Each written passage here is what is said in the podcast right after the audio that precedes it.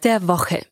Es geht um den bevorstehenden Klassiker in der Bundesliga am Wochenende, den TSV 1860 München im Aufstiegsrennen der dritten Liga und zumindest leise Hoffnungen auf ein sportliches Saisonende im Amateurfußball. Mein Name ist Alexander Augustin und ich rufe Karl-Heinz Kaas.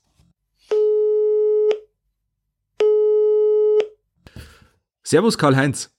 Alexander, grüße dich. Wir stehen mal wieder vor einem deutschen Klassiker. Bayern gegen Dortmund, Samstagabend, Topspiel in der Bundesliga. Die Dortmunder wieder einigermaßen in der Spur und der FC Bayern muss um seine Tabellenführung fürchten. Was ist deine Prognose für dieses Spiel? Ja, es gibt an der Spitze keine Ablöse. Also es hätten manche gern vielleicht äh, außer den 15 Millionen Bayern-Fans, die es gibt, aber äh, die wird es nicht geben. Bayern ist ausgeruht vor diesem Samstagsspiel, kommt ja selten vor. Und Dortmund hat er das schwere Cup-Spiel während der Woche gegen Gladbach gehabt. Diese Konstellation hat es zuletzt 2018 gegeben, habe ich nachgeschaut. Bayern ausgeruht, Dortmund nicht. Endstand 6 zu 0 für die Bayern. Äh, Bayern ist seit 15 Monaten ohne Heimniederlage. Das sind 29 Pflichtspiele. Also bei allem Respekt vor Dortmund. Aber die zwei Siege, die du ja angesprochen hast, die waren gegen den letzten Schalke und gegen den drittletzten Bielefeld. Also seit Terzic übernommen hat, äh, ist äh, Dortmund auswärts schwach. Vier Niederlagen, nur drei Siege. Also das ist eine schlechte Bilanz. 13 Punkte zurück sind die Dortmunder. Am Samstagabend werden es 16 sein. Und in der Münchner Arena haben die Bayern die letzten sechs Bundesligaspiele gegen Dortmund gewonnen. Mit einem Torverhältnis, Achtung, von 26 zu 3. Ich sehe keine Chance für Dortmund. Nicht ganz so groß ist der Rückstand der Münchner Löwen auf die Tabellenspitze in der dritten Liga, auf die Aufstiegsränge. Du hast vor ein paar Wochen prognostiziert, dass sie bald auf einem Aufstiegsrang stehen werden. Das tun sie jetzt nicht. Sie hinken ein bisschen hinterher im Aufstiegsrennen.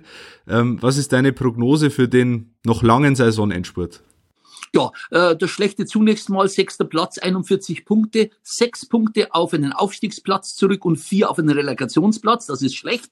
Das Gute, es gibt noch 13 Spieltage, wie du gesagt hast. Da ist alles drin und auch andere Vereine haben immer mal Rückschläge. Ich denke jetzt an dieser Woche, Rostock verliert in Lübeck beim vorletzten, unglaublich. Die nächsten Spiele werden entscheidend sein. Da hast du äh, in Duisburg und in Halle anzutreten, dann das Topspiel gegen Dresden zu Hause, bist in Uerdingen und in Ferl. Da brauchst du so 10 bis 12 Punkte, dann bist du dabei. Mein Tipp nach wie vor, Dresden marschiert durch. Mit Ingolstadt, Rostock, Wien, Wiesbaden und Saarbrücken kämpfen die Löwen um den zweiten Aufstiegsplatz und um den Relegationsplatz. Türkgücü wird nicht dabei sein. Die hatte ich vorher stärker eingeschätzt. Ja, ich traue den Löwen nach wie vor den Aufstieg zu. In der Nacht auf Donnerstag sind äh, Angela Merkel und die Ministerpräsidentinnen lange zusammengesessen und haben über auch Lockerungen im Amateursport diskutiert. Jetzt ist rausgekommen, dass ein ausgeklügelter Stufenplan angewendet werden soll zur Rückkehr auf die Sportplätze. Das betrifft natürlich auch den Amateurfußball, der immer noch um seine Saison 1921 mittlerweile bangt. Ähm, glaubst du, angesichts dieser neuen Lösungen, dass die Saison zu einem sportlichen Ende gebracht werden kann? Äh, nein, ich befürchte das Schlimmste wegen der Mutation. Es war nicht das große Thema in dieser Runde von Kanzlerin und den Länderchefs. Aber in Summe sage ich mal jetzt, die ganz großen Verlierer im Sport sind unsere Kinder. Es gibt ja keinen geregelten Unterricht seit Monaten, keinen Sport, auch kein Fußball im Verein. Und das ist eben ganz, ganz bitter, weil viele Kinder die Lust ja langsam verlieren. Ja, also Austritte in den Vereinen belegen dies auch.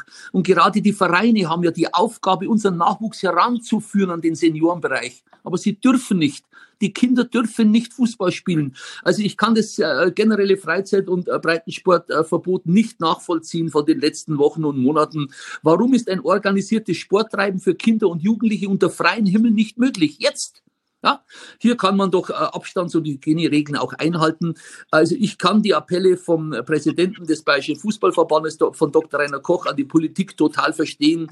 Aber Endspurt bei den Amateuren, nein, du brauchst auch eine Vorlaufzeit, drei, vier Wochen musst du trainieren und dann könntest du erst wieder spielen. Aber ich glaube es nicht bis zum Sommer. Zurück zu dir, Alexander.